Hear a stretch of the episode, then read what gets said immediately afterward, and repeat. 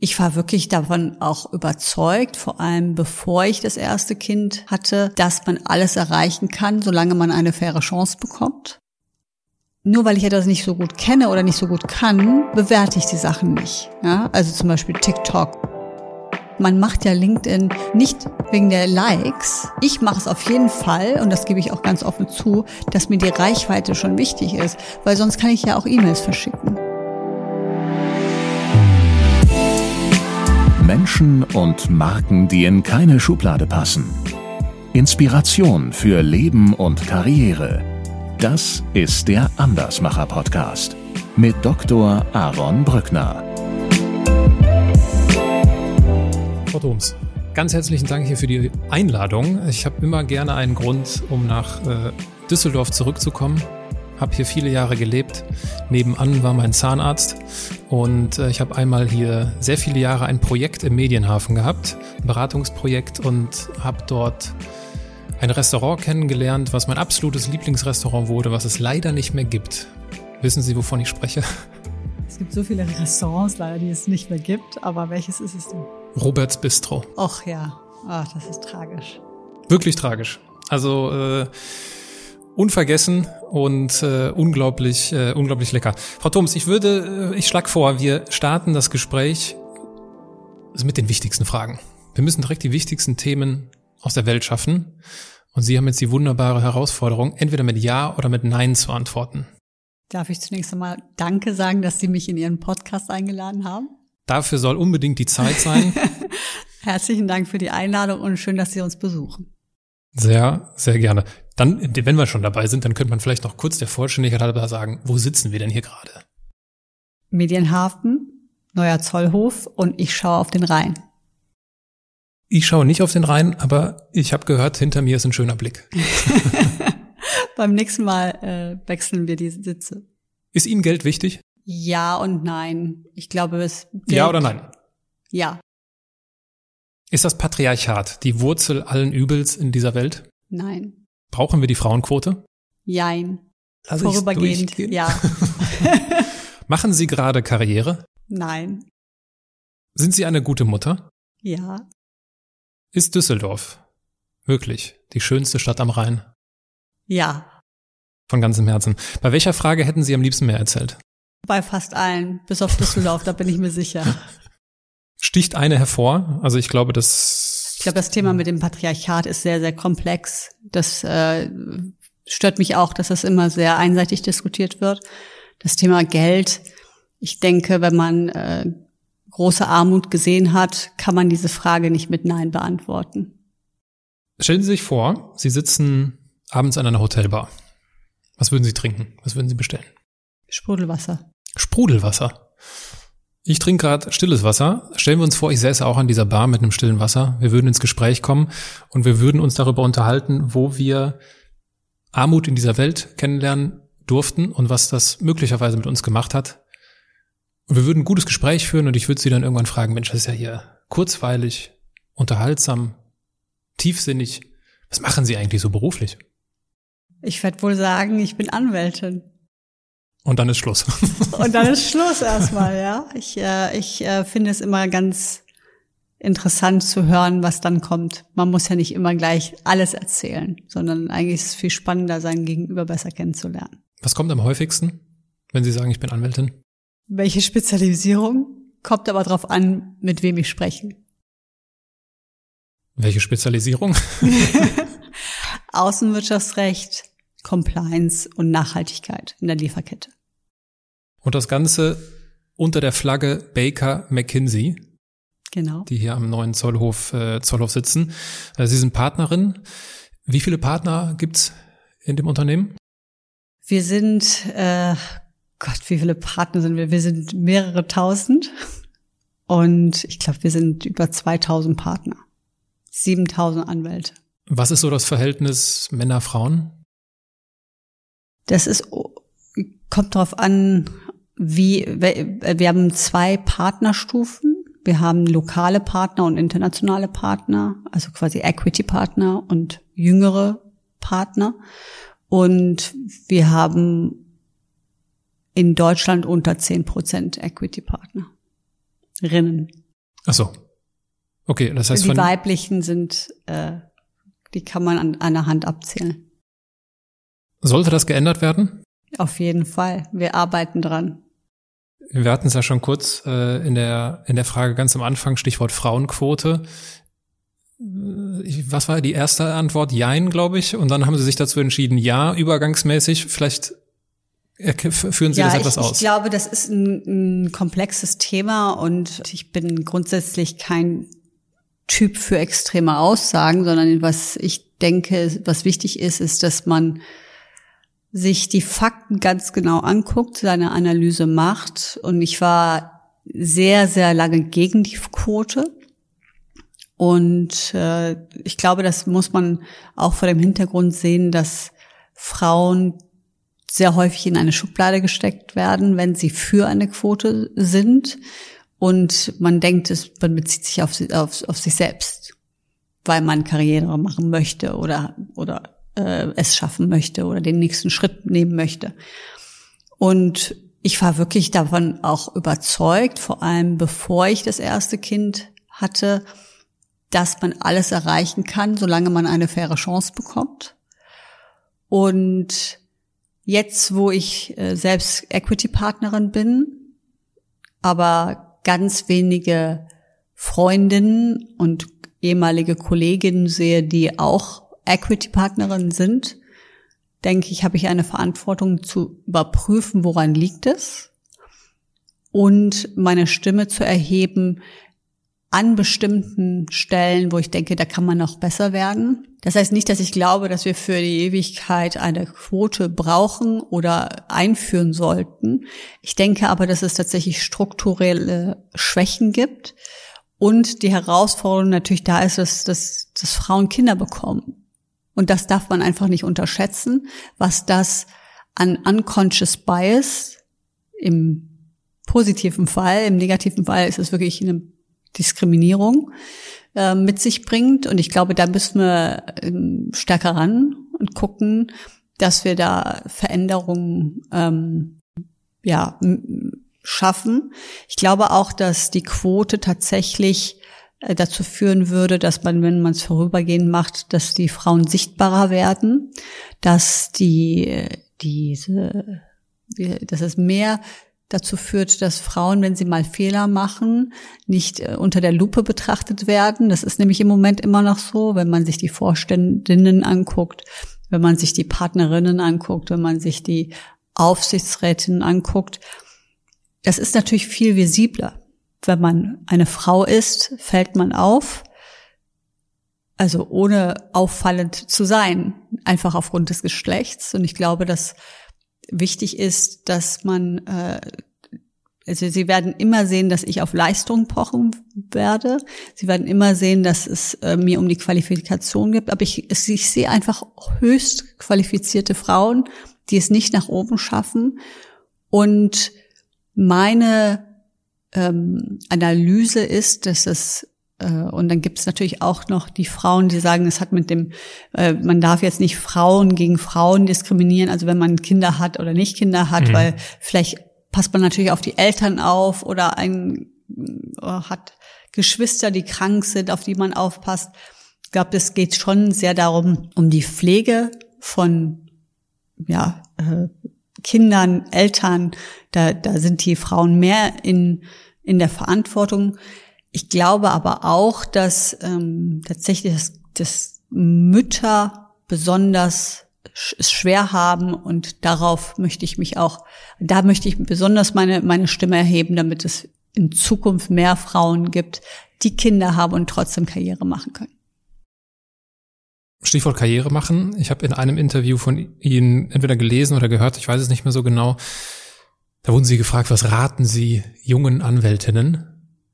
Werden Sie vermutlich häufiger gefragt.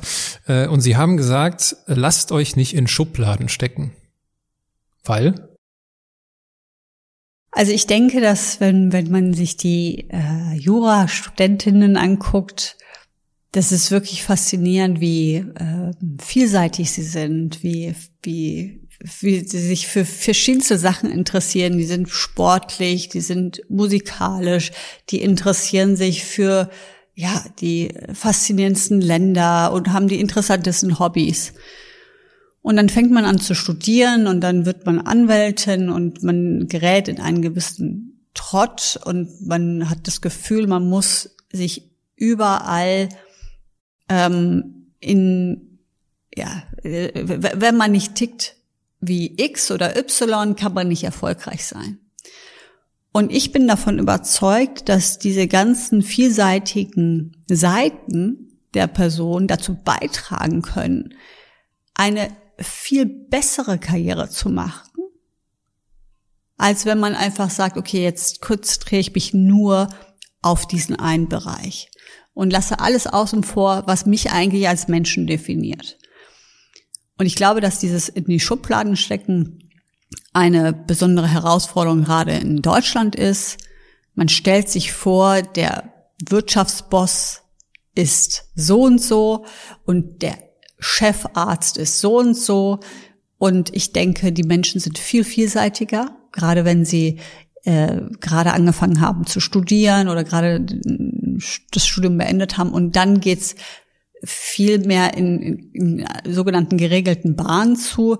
Und ich denke, wenn man sich ganz, ähm, wenn man sich damit wohlfühlen kann, dass man vielseitig ist und vielseitig interessiert ist, kann das sogar eine, das kann einen sogar beflügeln, die noch bessere Karriere zu machen, weil man einfach vielseitiger ist. Und äh, als Anwälte, denke ich, muss man auch, wenn man irgendwann mal diesen Schritt zum Trusted Advisor machen möchte, dann ist reicht's halt nicht 0815 perfekt in die Schublade zu passen, sondern was wichtig ist, ist zu verstehen, wie ist der Sektor, aber auch, dass man mit dem CEO da sitzt und auch über geopolitische Themen sprechen kann. Dass man mit dem CFO da sitzt und vielleicht über Data Analytics sprechen kann. Und das finde ich, das muss man den Leuten einfach lassen. Und ich bin davon überzeugt, dass das eine ganz große Stärke ist, wenn man vielseitig bleiben darf. Hängt aber natürlich auch immer von der Gesellschaft ab. Wenn die Gesellschaft die ganze Zeit denkt, der Chefarzt muss so sein, ja, so stellen wir uns den vor und in diese Schublade stecken wir ihn, dann äh, werden sie ihn vielleicht nicht unbedingt in, in anderen Konstellationen so respektieren, ähm, wie er sich das vielleicht als Chefarzt wünscht.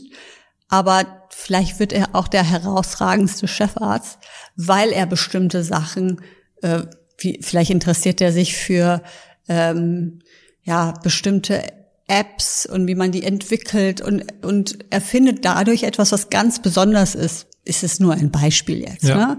Aber ich finde es unheimlich wichtig und ich äh, habe mich noch nie in eine Schublade stecken lassen. Also ich habe da da. Ist Ihnen das immer leicht gefallen, sich nicht in diese Schubladen stecken zu lassen?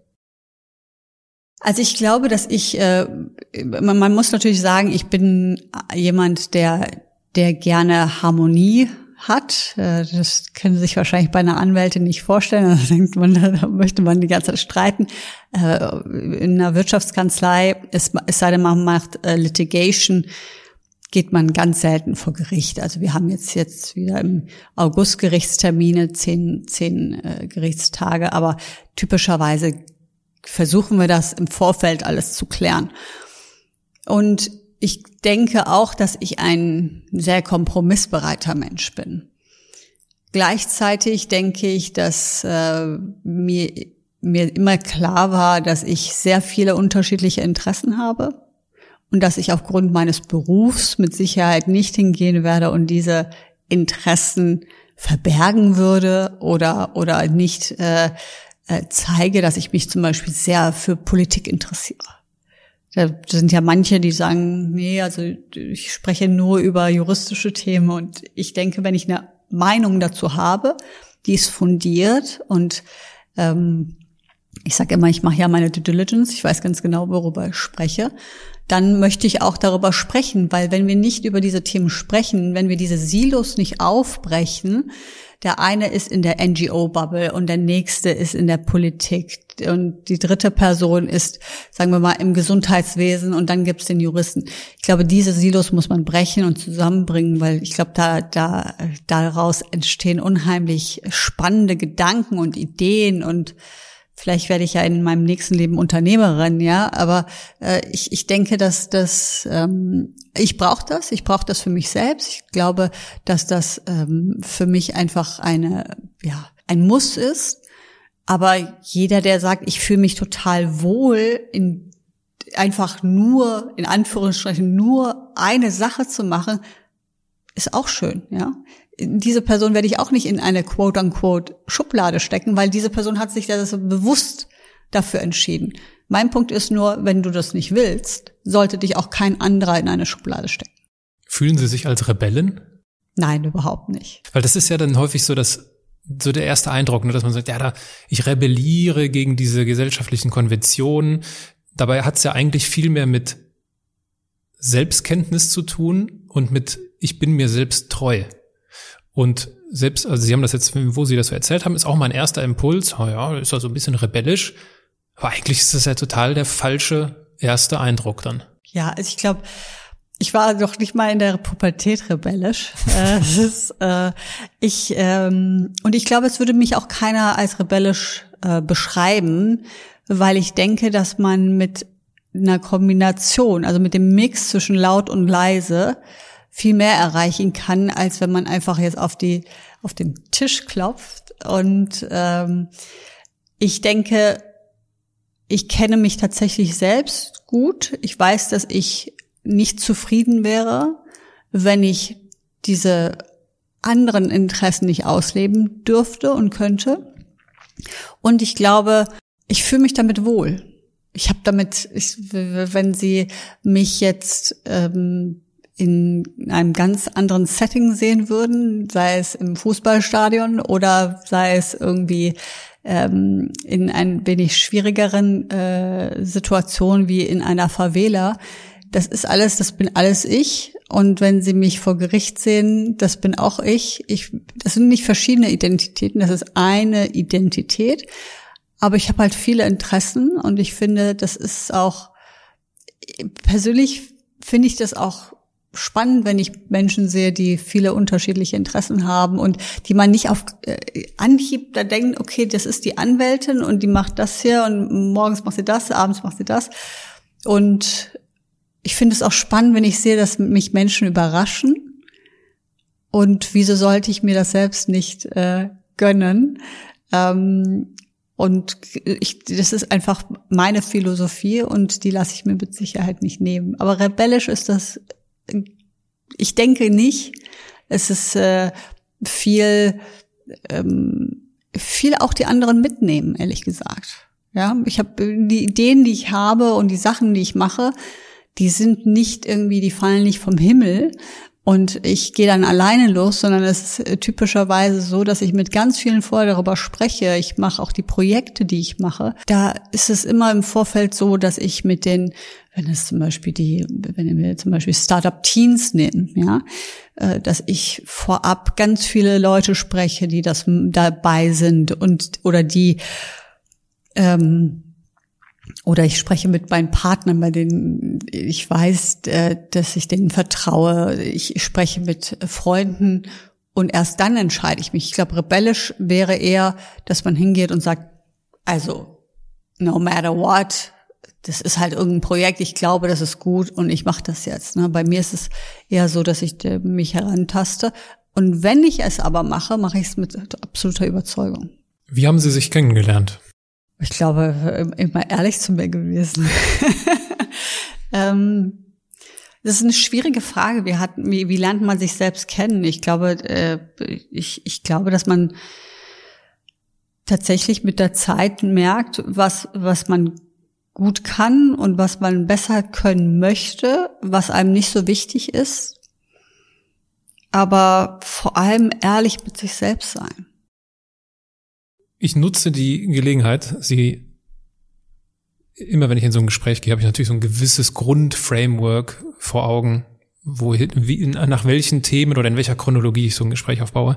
Sie haben mir das jetzt etwas auseinandergenommen, aber das ist gut so. Ähm, äh, das gehört zum Spiel dazu.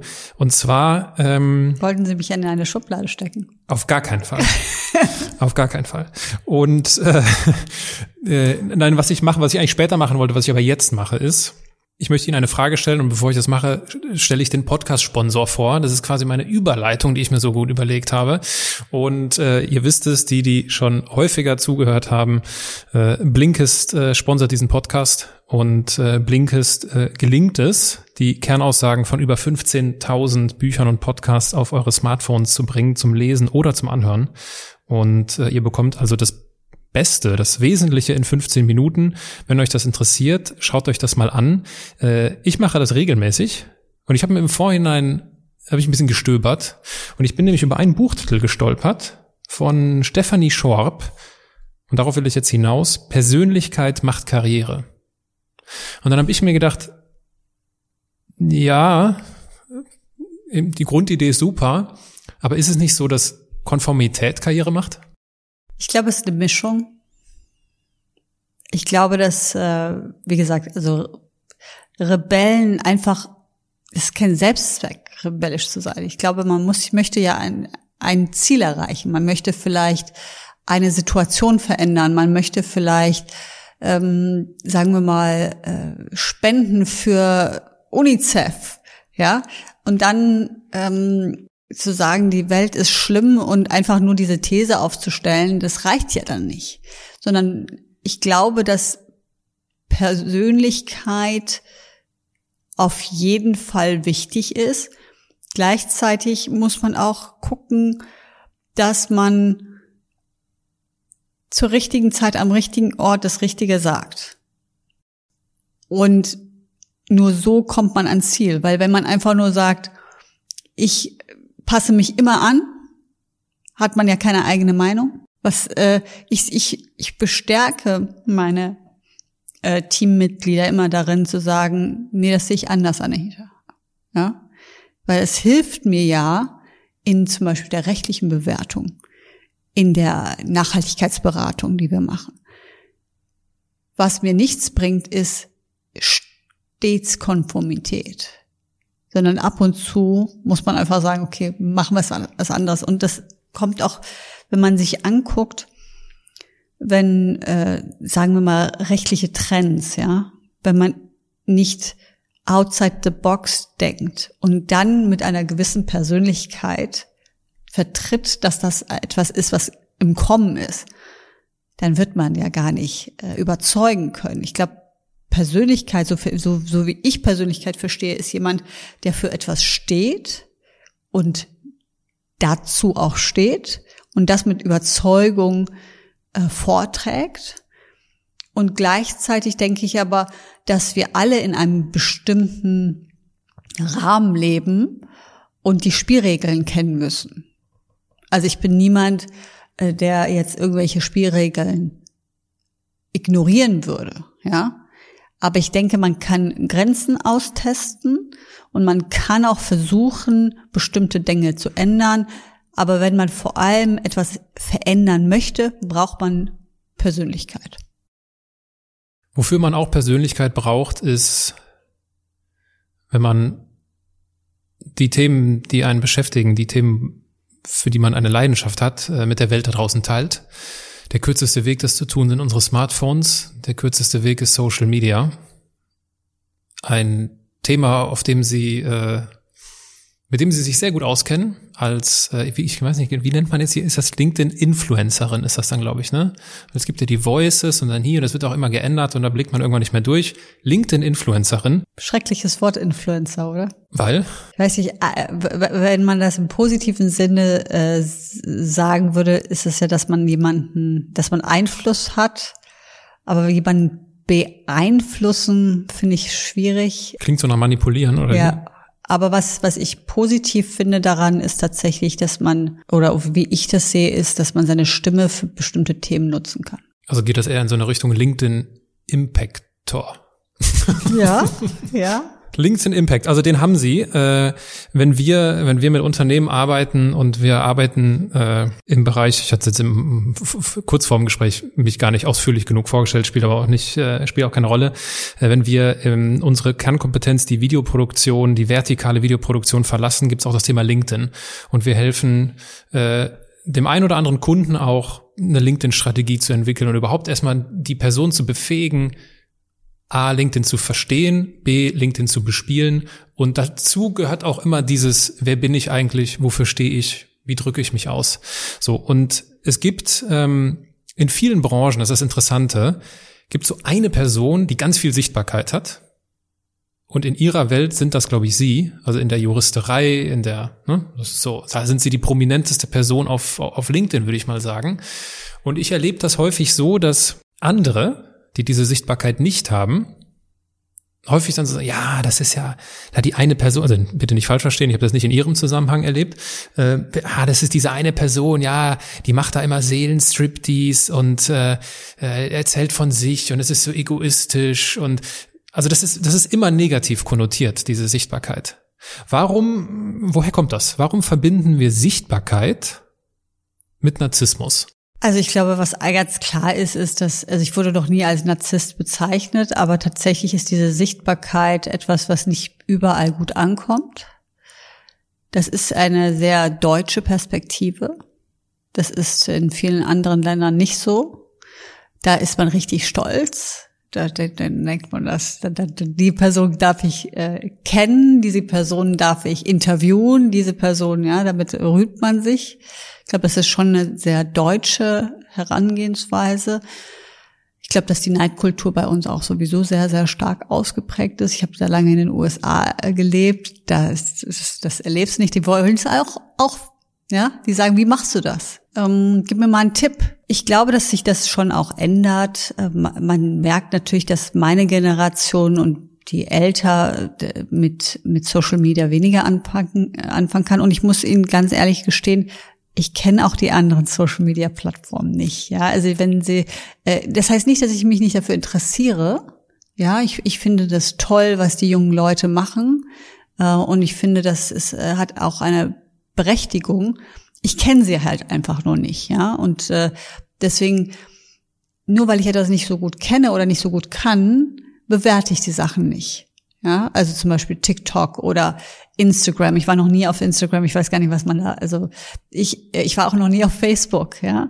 Ähm, ich denke, LinkedIn ist ein Medium, wo ich Business und gesellschaftspolitische Themen sehr klar mit einer unfassbaren Reichweite ähm, bespielen kann. Ich habe äh, Spaß auch so ein bisschen am Storytelling.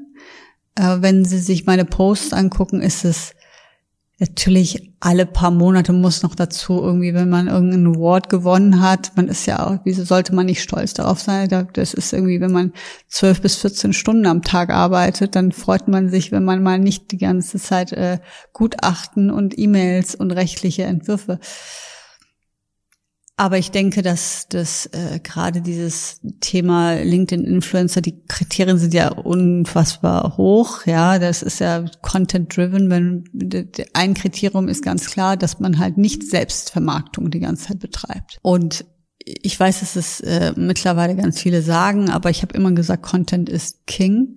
Ja, was, äh, wie, wie, wie oft soll man eigentlich irgendwelche Fotos von sich ähm, posten ohne, ohne Content.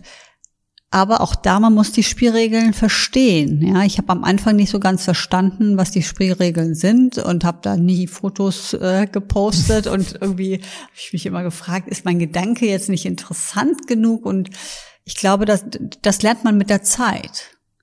Man lernt, dass bestimmte Sachen einfach besser funktionieren und dann kann man sagen, mir ist die Reichweite egal. Das habe ich aber noch nie erlebt. Man macht ja LinkedIn nicht wegen der Likes, aber man macht's, also ich mache es auf jeden Fall, und das gebe ich auch ganz offen zu, dass mir die Reichweite schon wichtig ist, weil sonst kann ich ja auch E-Mails verschicken. Und deswegen, ich denke, das ist eine, also ich, ich finde, das ist eine unglaubwürdige Aussage zu sagen, ich mache LinkedIn, aber mir ist die Reichweite egal. Was ich sagen würde, ist, die Qualität der Reichweite ist wichtig. Also ob sie jetzt, jetzt 100, 200, 300.000 erreichen, dann doch lieber nur 50.000 mit einem Post, aber die richtigen Leute. Das, da, dem würde ich ganz zustimmen. Aber wenn sie am Ende mit ihrem Post nur 1000 Leute erreichen, dann, dann lohnt es sich vielleicht nicht. Aber ich denke, ähm, mittlerweile haben es alle verstanden, dass es unheimlich wichtig ist. Und wie gesagt, für jeden ist eine andere Plattform vielleicht die richtige. Ich kenne die anderen Plattformen nicht gut genug, um das zu bewerten. Ich finde es nur ähm, eine schöne Möglichkeit, auch Leute kennenzulernen. Es ist unglaublich, wie diese, die, wie viele Direct Messages ich bekomme. Es ist ich mittlerweile kaum noch mal einen Überblick. Ja. Ähm, also ich, für mich war es bislang nur positiv. Ich toi toi toi, ich hatte auch noch nie einen Shitstorm. Ähm, aber es ist einfach auch sehr, die, die, die Inhalte sind, glaube ich, spannend, ob es jetzt Supply Chains sind, äh, Sustainability, Trade, Sanctions, Export Controls äh, oder die, die ähm, ehrenamtlichen Sachen, die ich mache. Also ich glaube, es trifft Nerv und diejenigen, die sich dafür nicht interessieren, müssen es sicher nicht angucken. Ja, ich sage immer gerne, oder zumindest habe ich das letztens irgendwo gehört und habe es seitdem aufgenommen. Ähm, wer in irgendeiner Art und Weise beruflich was bewegen möchte. Und ich spreche jetzt nicht vom eigenen Unternehmen, da sowieso. Und äh, nicht LinkedIn nutzt, dem ist sein eigenes Geschäft nicht wichtig. So wichtig ist LinkedIn aus, äh, aus meiner Sicht.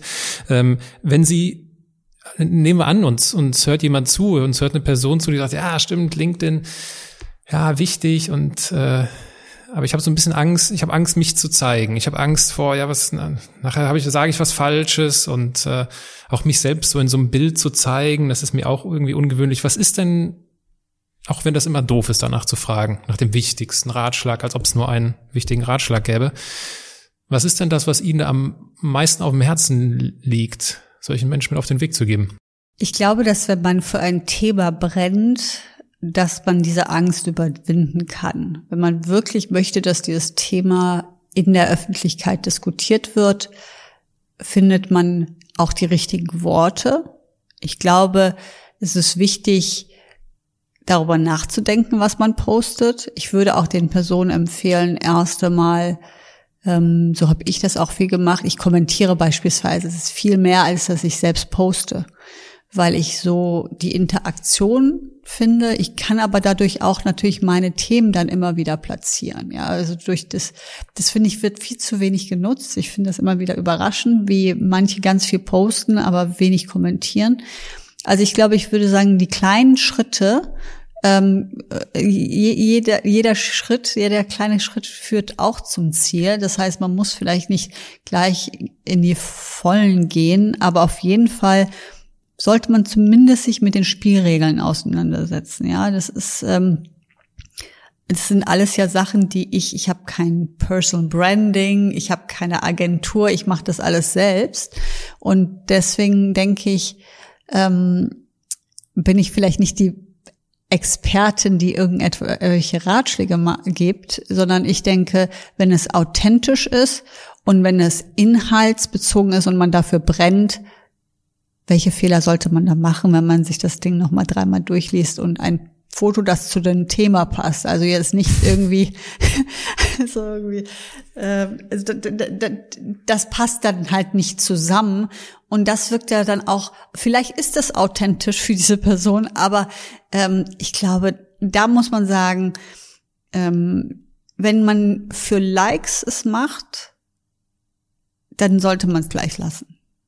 Weil die ersten Monate werden mit Sicherheit nicht like getrieben und auch die Reichweite kann vielleicht nicht so sein, wie man sich das wünscht.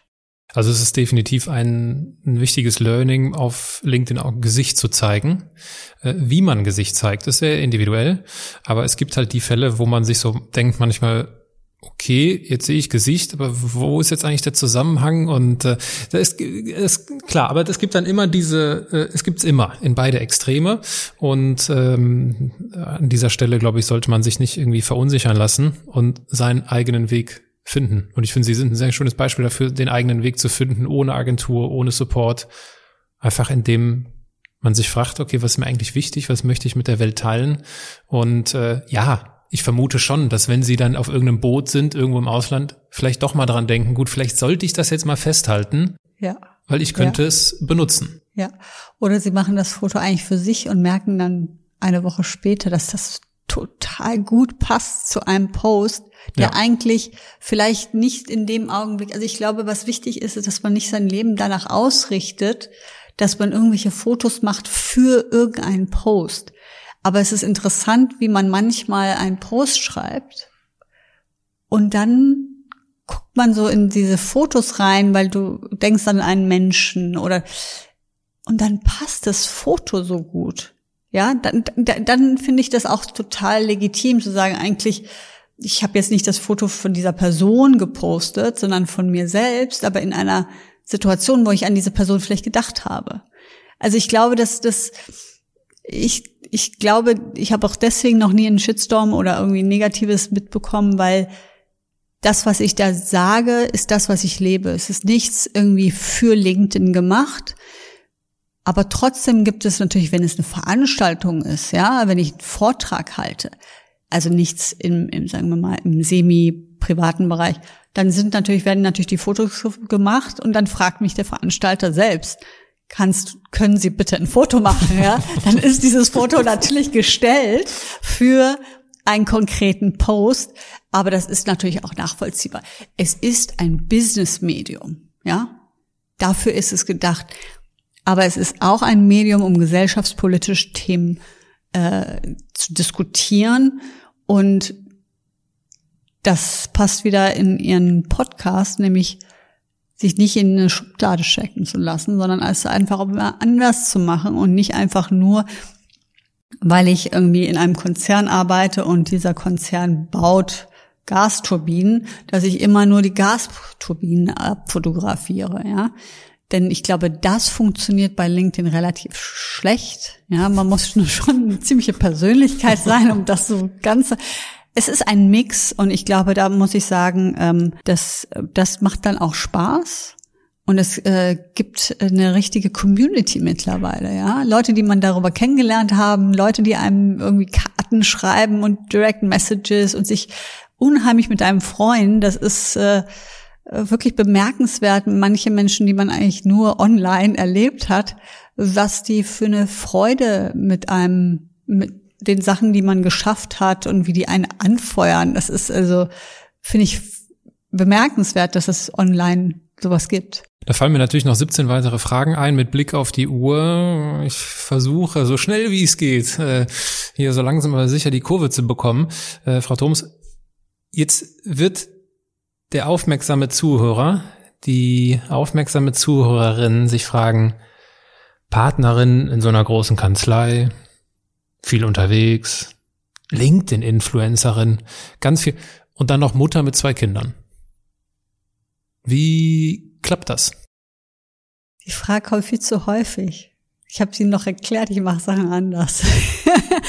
ähm, ich bin sehr diszipliniert. Ich bin sehr organisiert. Ich habe ein super Team. Ich habe eine irre, toi, toi, toi, tolle Familie, die unterstützt. Also, und das geht nur, wenn all das zusammenkommt.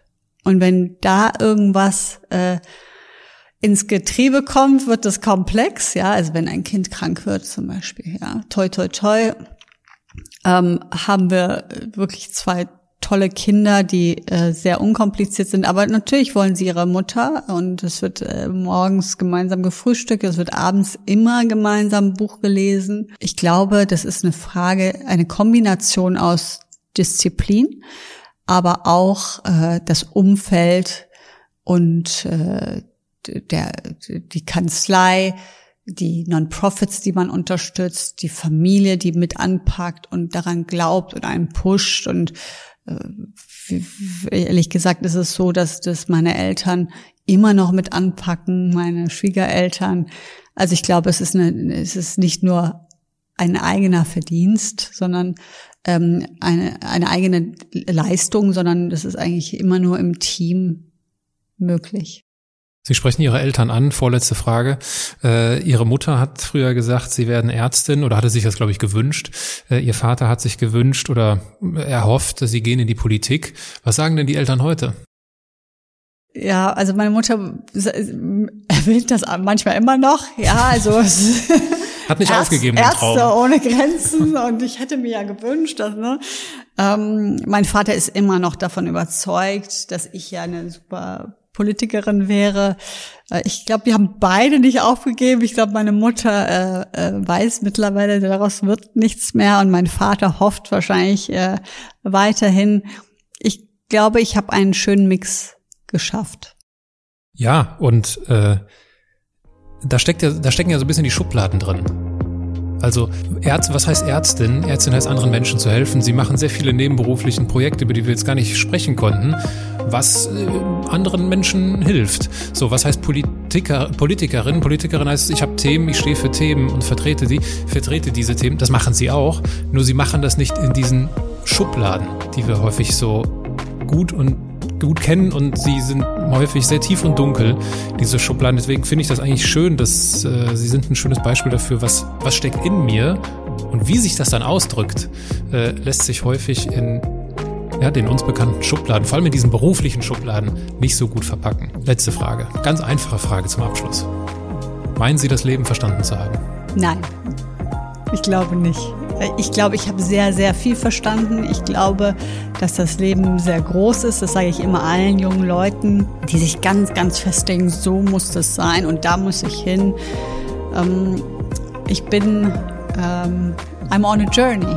Ja, und ich lerne weiter und ich möchte gerne viel, weit, viel mehr lernen. Und ich hoffe, dass ich äh, tatsächlich immer mit jedem Jahr ein bisschen weiser werde. Aber it's a journey. It's a Journey. Das finde ich ein, äh, ein passendes Schlusswort. Äh, ich bedanke mich dafür, dass ich ein Teil dieser Journey sein darf. Frau Thoms, ganz herzlichen Dank für Ihre Zeit. Ganz herzlichen Dank für die Einladung.